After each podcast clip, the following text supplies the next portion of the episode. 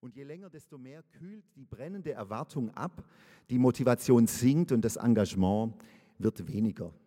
Und dazu kommt, dass die Umwelt und die Nachbarn kritisch auf die schauen, die sich eigentlich dort in dieser Haltung und in diesem Glauben gut aufgehoben fühlen. Kritisch angeschaut, spöttisch und manchmal hämisch kommentiert zu bekommen. Wo bleibt er denn, dein Christus? Oder gleich, gib's doch auf. Und das alles zeigt Wirkung. Die, die noch zur Gemeinde gehören wollen, werden weniger, fragen sich, was bringt mein Glaube eigentlich? Aber auch in den Herzen derer, die noch kommen, da nagt der Zweifel. Wo bleibst du, Herr? Gegen alle Verunsicherung und Abnutzung stellt sich der Hebräerbrief. Was man sonst eigentlich braucht, wenn man einen Brief findet und den richtig verstehen möchte, das fehlt uns ja. Wir wissen weder, wer diese Hebräer eigentlich genau sind. Wir wissen nicht, wer hinter dem Ich steckt, das da spricht, oder dem Wir, denn es wird einfach nicht genannt. Der Autor stellt sich nicht selbst vor. Und wo und wann er geschrieben wurde, der Hebräerbrief, auch das ist unbekannt. Mehr als Vermutungen gibt es da nicht. Und trotzdem lesen wir diesen Brief lesen ihn auch als an uns adressiert und tun das zu Recht, denn er ist ja Teil der Bibel, der Schriften, die uns heilig sind. Wenn wir zurückschauen oder zurückfragen in die Zeit zwischen 100 und 300 nach Christus, die Zeit, in der aus Jesus Anhängerinnen und Anhänger, die am Anfang alle Juden waren, nun Christen werden, die sich tatsächlich auch so nennen? Oder aus den Gemeinden kleine jüdische Sondergrüppchen, die einen Jeshua Hamashiach, Jesus den Christus auf Griechisch übersetzt, verehren. Dass aus diesen versprengten kleinen Grüppchen eine Kirche wird. In diesen 200 Jahren gab es Streit um den Hebräerbrief. Weil wir nicht wissen, sagten die Gegner, wer der Verfasser oder die Verfasserin ist, deswegen darf er eigentlich nicht in ein neues Testament. Und dann gab es aber das entscheidende und überzeugende Gegenargument. Hier in dieser Schrift wird so grundsätzlich über die Bedeutung der Person und der Sendung Jesu Christi gesprochen, dass es wichtig ist für uns und gut tut. So dass es für alle Christen orientierend und stärkend ist. Im Hebräerbrief hat die werdende Kirche erkannt, dass gerade für die sich immer länger ziehende Zeit zwischen Auferstehung Himmelfahrt und Wiederkunft, dieses Buch ein Hoffnungsbuch ist für diese Kirche, die sich als Hoffnungsinstitution begreift. Und deswegen hören wir heute aus dem Ende von Kapitel 13 die Verse 1 bis 6. Ich lese es nach der Übersetzung der Basisbibel die Liebe zu den Brüdern und Schwestern soll bestehen bleiben. Vergesst aber auch die Gastfreundschaft nicht. Denn auf diese Weise haben schon manche, ohne es zu wissen, Engel als Gäste aufgenommen.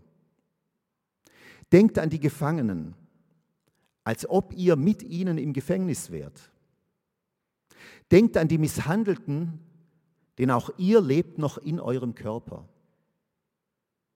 Die Ehe soll in jeder Hinsicht in Ehre gehalten werden und das Ehebett soll rein bleiben von Untreue, denn Gott wird alle verurteilen, die verbotene sexuelle Beziehungen pflegen oder die Ehe brechen. Seid in eurer ganzen Lebensweise nicht geldgierig, sondern seid zufrieden mit dem, was ihr habt. Gott selbst hat ja gesagt, ich werde dich nicht verlassen und dich keineswegs im Stich lassen. Aus Josua 1. So können wir voller Zuversicht sagen, der Herr steht mir bei, darum fürchte ich mich nicht. Was kann ein Mensch mir schon tun? Psalm 118, Vers 6. Liebe Gemeinde, das sind sechs Aufforderungen und Ermahnungen. Ist das erste Hilfe für Menschen, die frustriert und deprimiert und entmutigt sind? Manchmal machen wir selber die Erfahrung, dass tatsächlich Aufforderungen und Ermahnungen gerade in solchen Situationen helfen können. Lass dich nicht so hängen. Es kommt vor, dass das nämlich die Wahrheit ist, dass mir mehr als das, was mich außen bedrängt, das, was in mir ist, zermürbt. Und wenn dann ein Freund oder eine Freundin kommt, das erkennt und sich traut, mir das zu sagen, statt aus falsch verstandener Rücksicht nur mitleidig zu sein, dann kann das tatsächlich aufrichten und neu ausrichten. Wenn wir uns anschauen, was das für Ratschläge sind, fünf der Ratschläge sprechen uns an als Beziehungswesen. In unserer Beziehung zu unseren Nächsten, zu uns selbst und zu Gott. Da ist die Liebe zu den Schwestern und Brüdern aus der Gemeinde. Das klingt vertraut, das kommt im Johannesevangelium und in den Johannesbriefen ganz ähnlich.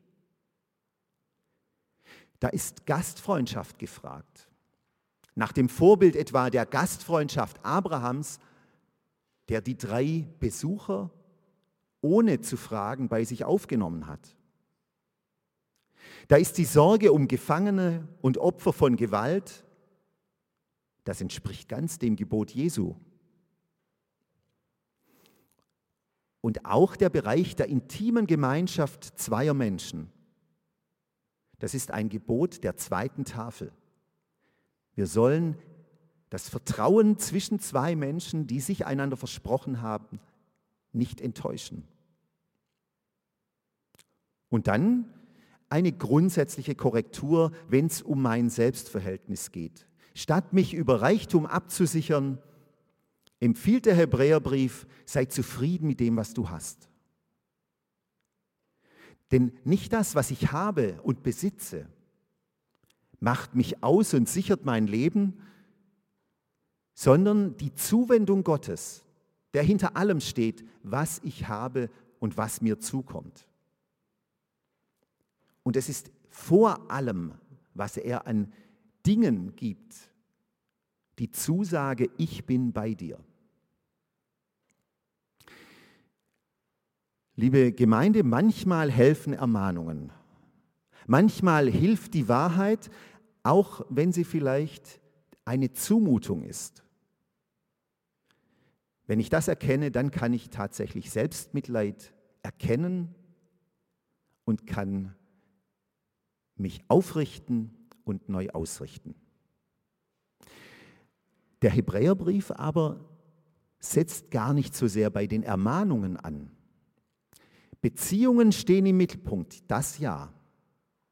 Beziehungen zu mir selbst, zu meinen Nächsten, und die Nächsten, das sind ja oft auch gerade Menschen, die ich gar nicht kenne, sondern erst in diesem Moment ihnen begegne. Vor allem aber die Beziehung zu Gott. Unausgesprochen ist eine Qualität für alle diese Beziehungen zentral. Und sie wird im Hebräerbrief gar nicht extra angesprochen. Es geht um Vertrauen. Vertrauen zu mir selbst, zu meinen Mitmenschen, Vertrauen zu Gott. Zu mir selbst in Gestalt des Selbstvertrauens, dass ich etwas bewirken kann und dass das, was ich bewirken kann, etwas verändert. Dann die feste Überzeugung, dass Großzügigkeit und Liebe die uns Menschen gemäße Form der Begegnung ist. Und gerade in diesen Tagen, wo wir diesen großen Konflikt in Europa erleben, ist das nicht falsch, sondern bleibt das wahr und richtig. Gerade wenn wir uns Gedanken machen über die Frage, wie soll denn eine Zukunft möglich sein? Großzügigkeit und Liebe allen gegenüber, den Opfern gewiss, aber die Täter, die Verantwortlichen,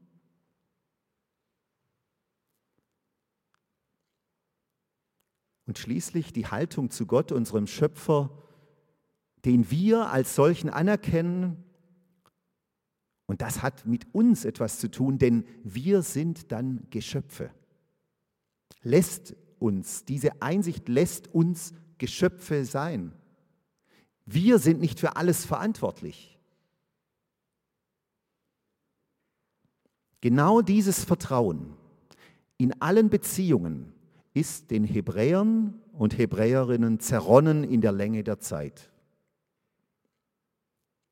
Und daran erinnert der Hebräerbrief zuallererst, dieses Vertrauen gründet in der Liebe Gottes zuerst und vor allem, in seiner Liebe zu den Menschen.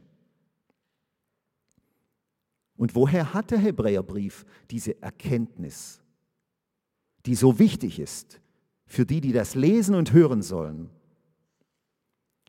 Er gewinnt sie aus den Texten der Schrift. Und diese Texte versteht er als Auslegung dessen, was in Jesus Christus, was in ihm Wirklichkeit geworden ist. Die Liebe Gottes, die sich in der Person und im Wirken Jesu des Christus zeigt, sie gilt denen, die im Moment so in Zweifeln sind. So sehr zweifeln, dass die kritischen, spöttischen und ungläubigen Stimmen der Umwelt zu echten Wirkungstreffern werden. Deswegen richtet der Hebräerbrief die Aufmerksamkeit derer, die ihn lesen und hören, auf diese Liebe Gottes und lädt ein, diese Liebe selbst auszuprobieren, an sich geschehen zu lassen, aber dann auch zu den Schwestern und Brüdern zu gehen, zu den Gefangenen, den Geschlagenen, es im Blick auf die eigenen engsten Beziehungen auszuprobieren, diese Liebe sich entfalten zu lassen. Glaube, so nennen wir diese Haltung des Vertrauens, sich Gottes Liebe geschehen zu lassen und sie weiterzugeben. Und darin kommt nämlich eines zusammen, die menschliche Liebe zu Gott und zugleich die Ehrfurcht vor dem, der Schöpfer und Erlöser ist. Auf dem Fundament des Glaubens, das in den Schriften der Bibel zum Ausdruck kommt und in Jesus, dem Christus, Gestalt geworden ist. Da ist die Furcht vor Menschen überwunden. Liebe Gemeinde, aber ein Zitat, das müssen wir uns auch anhören. Der Hebräerbrief ist die judenfeindlichste Schrift des Neuen Testaments. Wie das? Was ist da gemeint? Wie kann es überhaupt sein? Woher kommt dieser Vorwurf? Denn von Juden ist im Hebräerbrief ja eigentlich gar nicht die Rede. Dieses Zitat kommentiert eine Entwicklung, wie aus einem Konkurrenzverhältnis zu einem Missverhältnis von Hochmut und Verachtung geworden ist. Und das ging in zwei Schritten.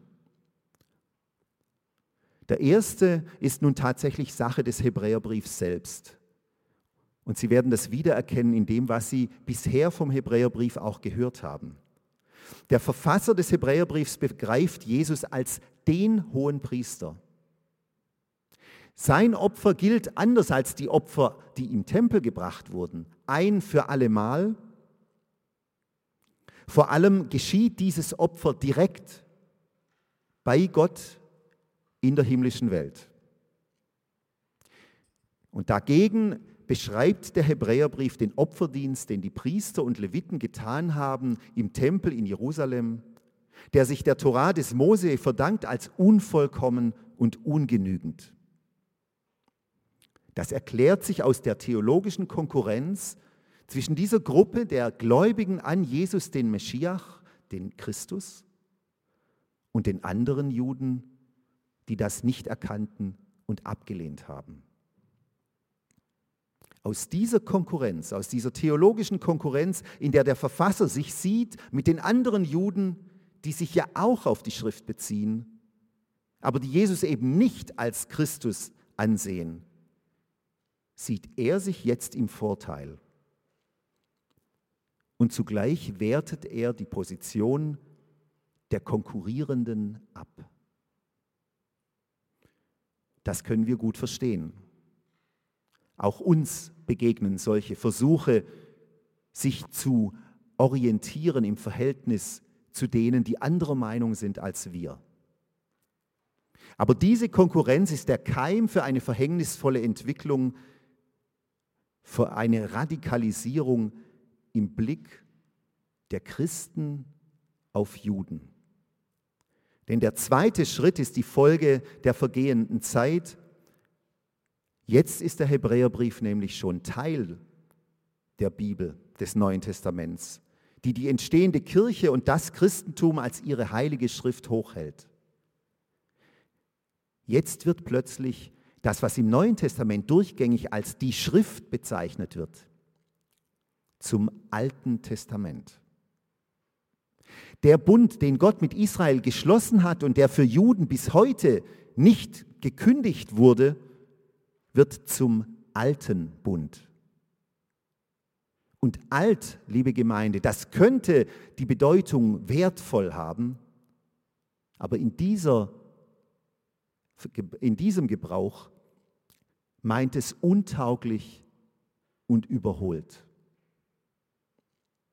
Und diejenigen, die sich an diesen Bund und an diese Schrift halten, die Juden, die sind in der Folge der Jahrhunderte und Jahrtausende von Christen als starrsinnig, dem Willen Gottes sich verweigernd, ja sogar als Feinde Gottes bezeichnet und gesehen worden. So führt diese Konkurrenz aus der Zeit des Hebräerbriefs zu Überheblichkeit auf der einen Seite und diese geht Hand in Hand mit der Verachtung für die Gegenseite, für Jüdinnen und Juden. Liebe Gemeinde, musste das wirklich sein? Aber vor allem, muss das auch heute noch sein? Muss unser Vertrauen auf die Liebe Gottes, die wir in Jesus Christus Person gewinnen sehen, und von dem wir glauben, dass er für unser Leben von fundamentaler Bedeutung ist, muss das verbunden sein mit der Geringschätzung und Herabsetzung des Weges Israels, Jüdinnen und Juden mit seinem Gott? Auch wenn diese Juden nicht teilen, was wir glauben im Blick auf Jesus. Ich würde mit aller Überzeugung sagen, nein, das muss nicht sein. Wir können Christen sein, ohne Judenfeinde zu sein. Und ich begründe das unter anderem mit dem Hebräerbrief. Der Hebräerbrief erkennt in Person, Werk und Bedeutung Jesu das Wesen Gottes seine Liebe, Barmherzigkeit und Treue wieder. Diese gute Kenntnis der Schriften, dessen, was wir als hebräische Bibel kennen und bezeichnen, das, was Juden heilig ist, was sie von Gott wissen und erzählen, das kennt der Hebräerbrief durch und durch. Und gerade unser heutiger Predigtext macht das auf die einfachste und deutlichste Art begreiflich. Der Kern nämlich dessen, wovon die hebräische Bibel erzählt und von, es, es geht um das Wesen des Gottes Israels, ist die Zusage, die in seinem Namen zum Ausdruck kommt. Das Tetragramm, die vier Buchstaben, wenn man es auflöst in der Geschichte von Mose am Dornbusch, dann ist es dort die Zusage, ich werde sein, der ich sein werde. Ich bin der Gott Abrahams, Isaaks, Jakobs. Ich schicke dich nach Ägypten, dass du mein Volk in Freiheit führst. Und die beiden Verse, die im Hebräerbrief an der Stelle zitiert werden, den wir heute bedenken, ich werde dich nicht verlassen und dich keineswegs im Stich lassen. Das ist eine der Erscheinungsformen dieses Namens des Gottes Israels. Und was hier eine Zusage ist in Josua 1, das findet seine Antwort im Bekenntnis, das der Hebräerbrief gleich im Anschluss aus Psalm 118 zitiert. Der Herr steht mir bei, darum fürchte ich mich nicht. Was kann ein Mensch mir schon tun? Das Wesen Gottes ist Liebe, Barmherzigkeit und Treue. Das weiß der Hebräerbrief. Er erkennt es in der Person, in Werk und Bedeutung Jesu. Und wir, wir haben heute die Freiheit, dieses Wesen des Gottes Israels auch wiederzufinden in der Geschichte der Juden mit diesem Gott und Gottes mit seinem Volk Israel. Wir können das bei Paulus nachlesen und so geschrieben finden und vielleicht etwas klarer als der Hebräerbrief selbst das sagt, aus der Konkurrenz heraus. Ich bin mir dessen so sicher, weil der Hebräerbrief ja auch die Schrift und ihre Kraft kennt, schätzt und gerade davon in seinen Kapiteln so überzeugend spricht. Das Wort Gottes, es ist ein vielstimmiges Wort, ein Wort, das jedem und jeder von uns auf die Art und Weise begegnet, wie ich es für mich verstehen und glaubend ergreifen kann.